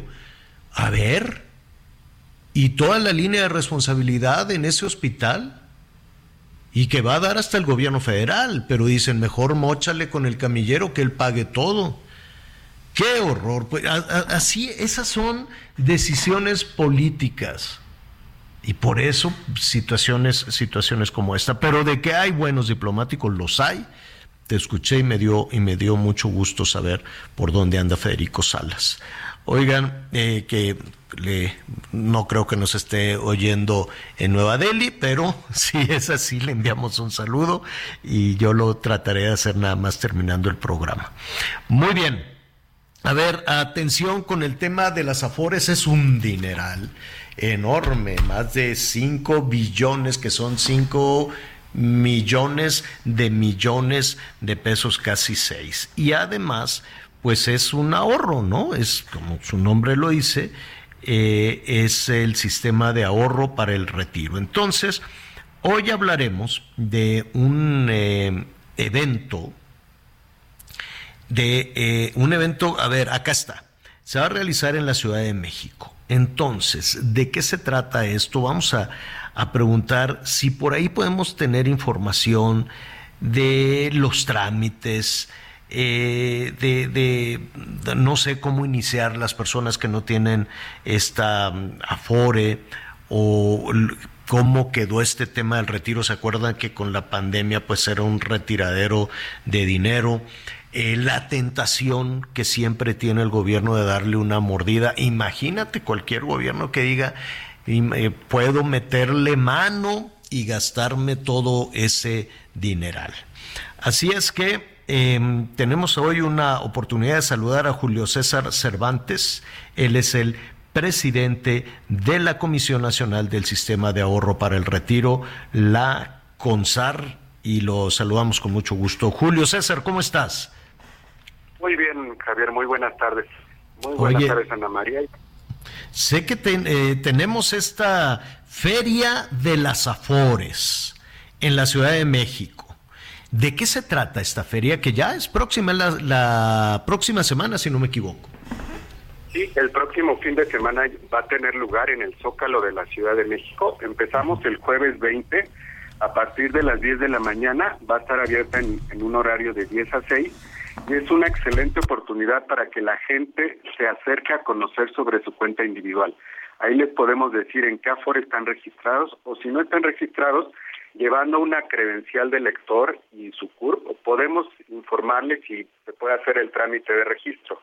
Es una oportunidad única para que la gente se informe porque también van a estar dependencias del gobierno que tienen que ver con todo el sector de seguridad. Por ejemplo, el IMSS o el ICE les pueden dar información sobre eh, qué les falta para pensionarse. El Infonavit o el Fobiste eh, también están para informar sobre créditos y hay en total 45 stands que van a darles información a los trabajadores muy útil y se pueden realizar trámites como la corrección de datos de la cuenta, la solicitud de un estado de cuenta, eh, designar beneficiarios, muy importante en caso de que llegamos, llegásemos a faltar.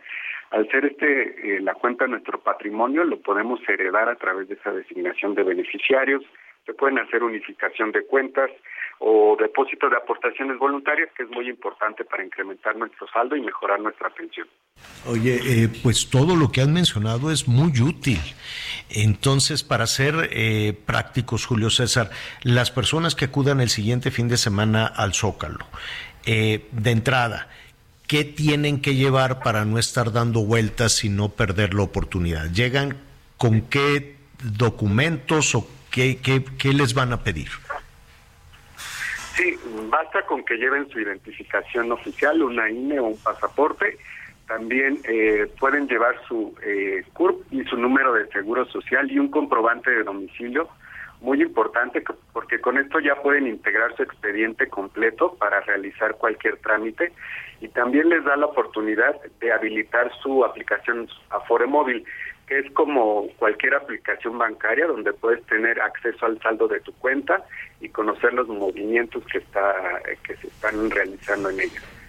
¿Hay alguna eh, ventaja en, cambiarse de, de Afore? Es, es, decir, habrá algunas personas que digan, oye, pues me cambio, no me cambio. ¿Tú qué les dirías? Consideramos que siempre en el sistema es importante que los trabajadores tengan acceso a la información y en la feria pueden conocer sobre los tres atributos principales de una FORE, que es eh, las comisiones que estas cobran, el rendimiento que ofrecen y el servicio. Con base en estos tres elementos siempre recomendamos a los trabajadores que tomen la decisión sobre en qué afore afiliarse y eh, para el caso del rendimiento tenemos un indicador de rendimiento neto que está accesible desde la página de internet de la comisión y en la feria podemos explicarles con detalle cómo leerlo. También eh, tenemos, por ejemplo, calculadoras que permiten saber eh, cómo acumular más recursos para alcanzar la pensión objetivo que tenemos. Y en el caso del servicio, pues eh, la feria va a ser una oportunidad importante para que conozcan el servicio de las administradoras. Eh, mencionabas que, a ver, ¿cómo? estoy tratando de, imaginarme, es el zócalo y habrá una especie de, de, stands, de, de, no sé, de, como si fueran pequeños locales, ¿no? Eh, o todo estará integrado en una sola ventanilla. No, hay locales de las 10 Afores y también de las instituciones que, vamos a estar. Y eh, en todos ellos se ofrecen la amplia variedad de trámites que, ofrece cada dependencia. Tenemos también como innovación en esta edición de la feria un área de educación financiera, un auditorio donde va a haber pláticas muy interesantes que les invitamos a escuchar para saber cómo mejorar su ahorro eh, y sus hábitos financieros. y también va a haber un área para niños de hecho. Para en niños. el área para niños, para niños, con actividades eh, que a través del juego les los incentiven a, a ahorrar y a conocer la importancia sobre eh, pues eh, administrar una cuenta Afore para poder qué importante qué importante es esto que, que, estás diciendo porque los niños pues van creciendo con una percepción eh, pues distinta de la, de la dinámica familiar no están viendo que de pronto hay discusiones o que hay problemas o que no hay una, una historia que puedan escuchar sobre los beneficios del ahorro no Exacto, sí, y justo esta es una oportunidad donde los niños a través del juego pueden saber eh, eh, que abonando recursos en tu en tu Afore, pues obtienes intereses y a largo plazo eso te beneficia. Anita, Anita Lomelite, perdón, te, te interrumpí, me decías de los niños que eso beneficia a largo plazo. Sí, estamos promoviendo la educación financiera entre los niños para, para que también se involucren con el ahorro. Perfecto. Anita Lomelí, adelante. No, no tenemos, perdón, es que estaba, Anita me decía que estaba lista para hacerte una, para hacerte una llamada, eh, eh, una, un comentario del público. Entonces, recapitulando, esta feria se llama Feria de las Afores en la Ciudad de México a partir del próximo 20 de, de julio eh, y eh, pues hay que ir con una identificación y hay que acercarse, quiero suponer, Julio César, un poco con la, con la idea, no, no, no llegar únicamente con, con la mente en blanco, sino ya un poco preparado con la, con la, con el problema que tienes, o si no es problema, con la expectativa que puedas tener de tu afore, ¿así es? Claro, y también ahí es importante eh, que hagamos conciencia de, que la FORE es nuestro patrimonio. Entonces, ahí el, en la feria es una excelente oportunidad para saber cuánto tenemos y cómo podemos fortalecer ese ahorro que a largo plazo nos va a ayudar eh, para retirarnos con tranquilidad. Pues te agradezco muchísimo, está hecha la invitación, ahí estaremos. ¿Y qué te parece si retomamos después esta conversación, Julio César, para eh, conocer eh, los resultados de esta feria. Por lo pronto, muchísimo, muchísimo éxito y gracias. Gracias, mucho gusto. Al contrario, es Julio César Cervantes, presidente de la CONSAR. Eh, rápidamente. Eh, em, Aquí ando con llamadas. Ah, Anita lo ¿Sabes qué? Adelante, Anita. Javier. Oye, pues mucho entusiasmo de la gente. Fíjate que un señor de 30 años en su empresa trabajando, pues dice que todavía es tiempo de empezar a ahorrar, ¿no? Y pues claro, nunca es tarde para empezar a ahorrar. Eh, es una buena idea y pues en el Zócalo tendrá respuesta y sobre todo encontrar la forma que es mejor para, para cada caso, ¿no, Javier? Mm, definitivamente. Sí, muy bien. Entonces ya sabe, a partir del el próximo 23. Vamos a escuchar sus mensajes de voz. ¿Qué te parece, Anita? Va. Muy buenos días, mi nombre es Carlos Vera, eh, les hablo desde Zapopan, Jalisco. Y pues la mejor noticia es empezar el mes con un WhatsApp que nos abre la, abre la comunicación. Saludos a Javier, a Miguel y a Anita. Que tengan mucho éxito y muchos saludos. Hola, ¿qué tal Javier, Anita y Miguel? Los escucho diariamente rumbo a mi trabajo y en mi horario de oficina. Les hablo de aquí de la Ciudad de México. Es un noticiero bastante entretenido, ameno, profesional. Sigan así, chicos, son mis favoritos. Saludos y excelente inicio de semana. Bye bye, soy Tere Peralta de la Ciudad de México. Gracias, Teresita. Saludos también, miren, desde San Francisco, California, gracias. Dice aquí su amigo Eleazar Ramos. Ah, qué gusto que nos escuchen allá en California. Dice con mucha tristeza veo que en mi México lo único que está organizado es el crimen. Ah, qué dolor, qué, qué, qué pena, pero, pero pues así es y además, pues imagínate, en muchas ocasiones el azar es el crimen también el que le cierra las oportunidades a, las mujeres, los hombres, a la gente buena que se tiene que ir a buscar una oportunidad al otro lado. Eh, dice Eleazar, em, pero... Eh, dice que la gente del gobierno vive en su Disneylandia. Un abrazo, otro abrazo para ti, Eleazar Ramos, allá en San Francisco, California. Eh, hola, buenos días, me encanta su noticiero, gracias. Eh, los escucho, me hacen el día con sus comentarios, hombre, pues a nosotros nos haces el día también con tus mensajes. Un saludo para todos, soy Guadalupe Villa de la Ciudad de México, Guadalupe Lupita Villa. ¿Será Lupita o Lupito? Guadalupe Villa desde la Ciudad de México.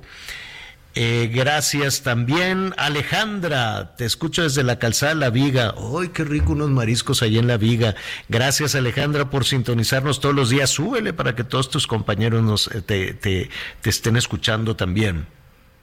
Em, dice Carmen Martínez, gracias. Mándame un saludo al aire para salir de mi depresión, pero con todo mi cariño, Carmen, hay que echarle para adelante, nos vamos a ayudar entre todos. No merecemos un país triste, no merecemos una sola persona triste ni una, ni una.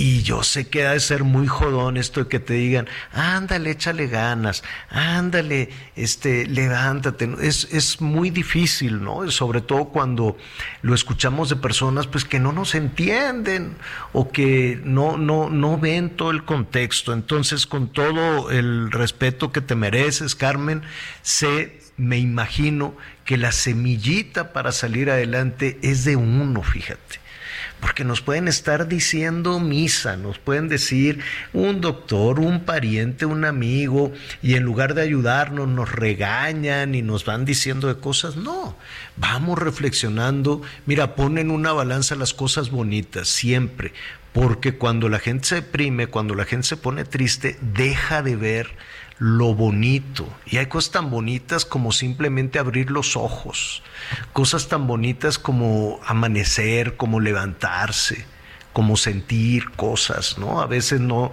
no escuchamos lo bonito que nos da nuestro cuerpo. A veces este eh, joven y vigoroso, a veces más viejito, pero hay muchas cosas en nosotros mismos que nos pueden ayudar a salir adelante, además de la buena voluntad. La, gente la riega por querer ayudarla, la regamos, pero Aquí estamos para acompañarte siempre, Carmen. Gracias, es Carmen, eh, Carmen Martínez. Tú puedes, Carmen, tú puedes. Así es. Ah, bueno, pues aquí nos echan unos piropos. Anita, qué guapa. El Miguelón, muy chulo. Tiene su club de fans también.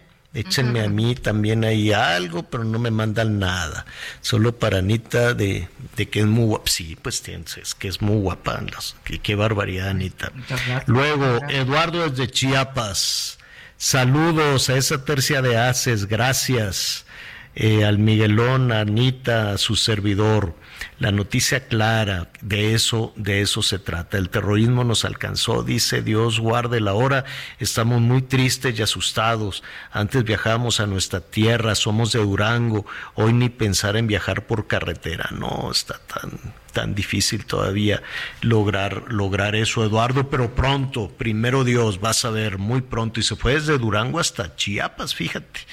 Luego nos cuentas qué andas haciendo por allá, Eduardo. Gracias a todos nuestros amigos. Estamos a sus órdenes, como siempre. Qué rápido se nos va el, eh, programa, Anita. Vamos pidiendo otras dos horas, ¿no? Me Para, poder avanzar. Oye, Este, bueno, pues déjenme decirles que Anita está a punto de ser abuela por segunda ocasión. Qué felicidad, Anita. Así es, Javier. Y ahora sí voy a tomar una terapia, porque estoy tan contenta, tan contenta, tan contenta, que luego digo, chin, ¿qué hago? Este. Nada, pues disfrutar a los nietos, pues está muy bien, ¿no? ¿Cómo? Pues sí.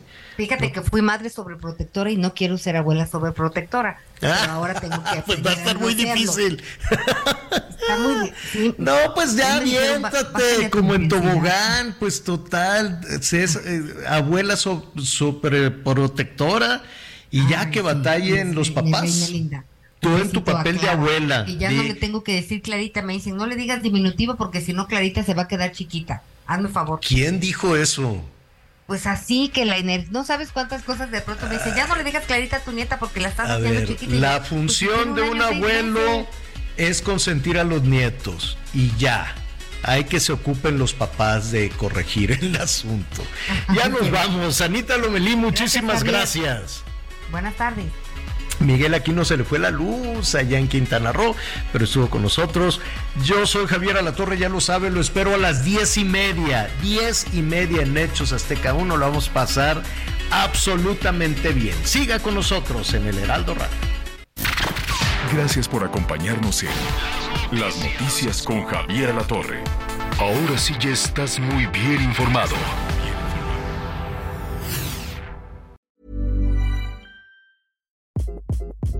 Hi, this is Craig Robinson from Ways to Win, and support for this podcast comes from Invesco QQQ, the official ETF of the NCAA. Invesco QQQ is proud to sponsor this episode and even prouder to provide access to innovation for the last 25 years. Basketball has had innovations over the years too. We're seeing the game played in new ways every day. Learn more at Invesco.com slash QQQ. Let's rethink possibility. Invesco Distributors, Inc.